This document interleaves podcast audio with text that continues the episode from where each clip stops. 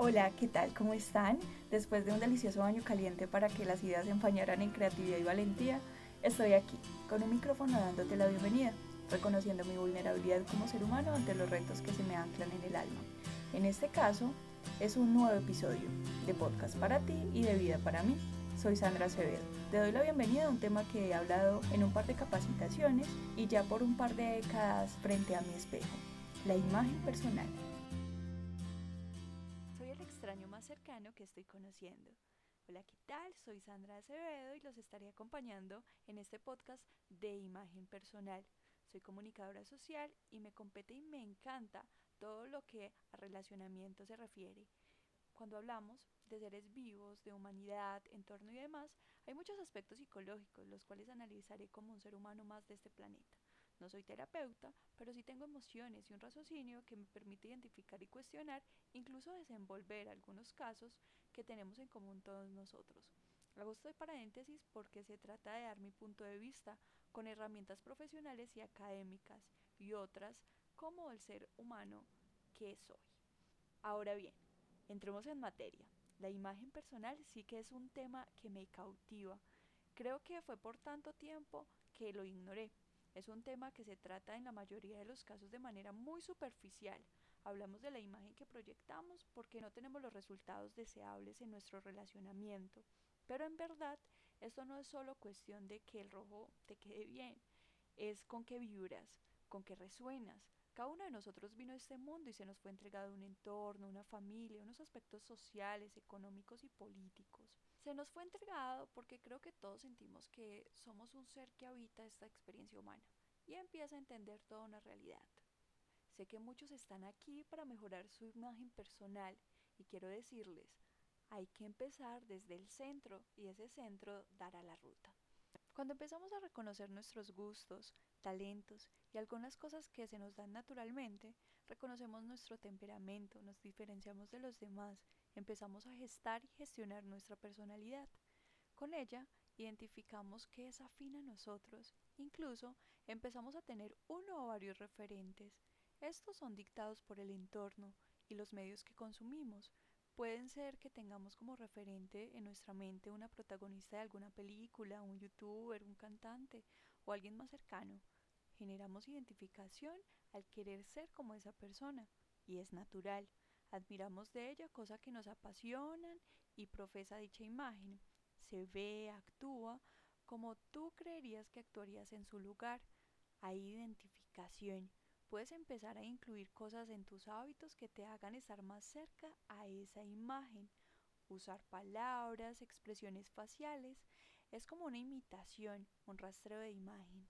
Involucramos nuestro ser creativo e infinito en un aspecto concreto de afuera. Pulimos y solventamos esas ideas y empezamos a encasillar o a encajar. Sin satanizar este proceso, solo reconociendo que en un momento puede llegar a ser muy perjudicial y es que hay mucho ruido afuera y dejamos de escucharnos por muchos momentos sin crear nuestra imagen netamente desde nuestra particularidad. Obvio, estamos todo el tiempo teniendo referencias para cultivar nuestro ser, pero lo negativo es dejar de usar cosas que genuinamente nos gusta usar, decir o hacer porque desencajamos frente a los amigos que ejercen una presión social frente a nosotros. Llegó entonces el momento de hacer varias claridades. Las dos premisas bajo las cuales comprenderemos mejor la imagen personal son las siguientes.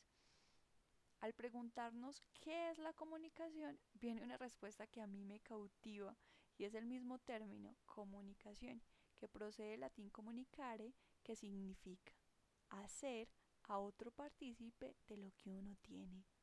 Allí podemos filosofar y recalcar que todo lo que comunicamos nos define como seres humanos, nos distingue y nos da significado y tiene mucho sentido.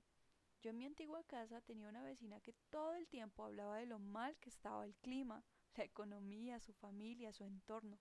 Todo lo que ella comunicaba era en mayúscula. Todo está mal y para mí era una especie de imán de mala energía y vibra. Por supuesto, ella todo el tiempo me estaba narrando esa información. Más que ver que el clima era malo, veía que ella no se hallaba en ningún estado. Con esta anécdota viene la segunda premisa, y es que todo lo que los otros saben de mí es por medio de lo que yo mismo les comunico. Cuando hablamos de comunicar, no es solo cuando hablamos, es nuestra corporalidad, nuestros colores, nuestra escucha, nuestro silencio. Es allí cuando partimos en que nosotros tenemos mucha decisión y elección de cómo pulimos nuestro ser y con ello nuestra identidad. Y más que tratar de cómo nos ven los demás, es una pregunta de quién quiero ser, qué tipo de persona que no solo se sientan los otros cómodos, sino nosotros libres, espontáneos, naturales. Ok, acá es donde viene el concepto de identidad. ¿Qué es? ¿De qué se trata? La identidad no es más que ese conjunto de rasgos propios de un individuo que lo caracteriza frente a los demás, que lo hace único, y es ese mapa de lo que me identifica y me hace vibrar, lo que se me es natural. Hasta ahí todo bien, es reconocer qué nos hace sentir en bienestar y nos define. Pero entonces, ¿qué es la imagen? Es la impresión que causamos con dicha información de nuestra identidad, la representación mental que se hace del otro de nosotros. Sin embargo, vale aclarar que el ser humano se fija en lo demostrable, en lo frecuente, en lo que se profesa y se hace. Esa imagen se entabla frente a lo que compartimos mediante el relacionamiento. Pero si nos da miedo estar en público, si no nos sentimos tan bien, la timidez consumirá la atención de lo que somos en realidad. Entonces, ¿qué es lo real? ¿La identidad, aquello que somos, o la imagen, aquello que compartimos y socializamos? Bien, ambas existen y la sociedad en la que estamos, pues hay que pasar el examen para probar el conocimiento, hay que ser elocuente en la entrevista para demostrar y vienen un montón de presiones que hacen que las dudas de nuestros talentos salgan a flote. Y creo que es la razón por la que estamos y pensamos tanto qué pasa con nuestra imagen, porque las personas tienen una mirada errónea o no tan exacta de lo que yo siento ser en realidad. O peor aún, creemos las historias que nos cuentan los demás de lo que nosotros somos.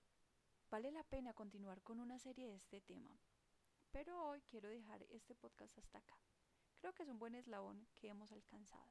Reconocer que nosotros estamos en todo el proceso frente a quienes somos, inspiramos la imagen que tengan los demás de nosotros con nuestra identidad, pero a su vez sabemos que si nuestros actos sociables no van en torno a lo que somos, los demás leerán y nos categorizarán según lo que ven. Y eso no niega lo que somos, pero sí nos abre la oportunidad de saber qué tanto de nuestros talentos, y de nuestro ser le estamos entregando a la sociedad. No solo como un acto para que me reconozcan, sino un acto de comunicar, hacer partícipe al otro de lo que yo soy. Y en este encuentro, crecer en mi entorno. Entonces ya sabes, sos todo lo que demuestras o eres todo lo que sientes. Lindo día a estos oídos del futuro que me acompañaron hasta aquí. Saludos. Soy Sandra Acevedo Puedes seguir nuestra cuenta en Instagram como arroba más cerquita de ti podcast. Hasta la próxima.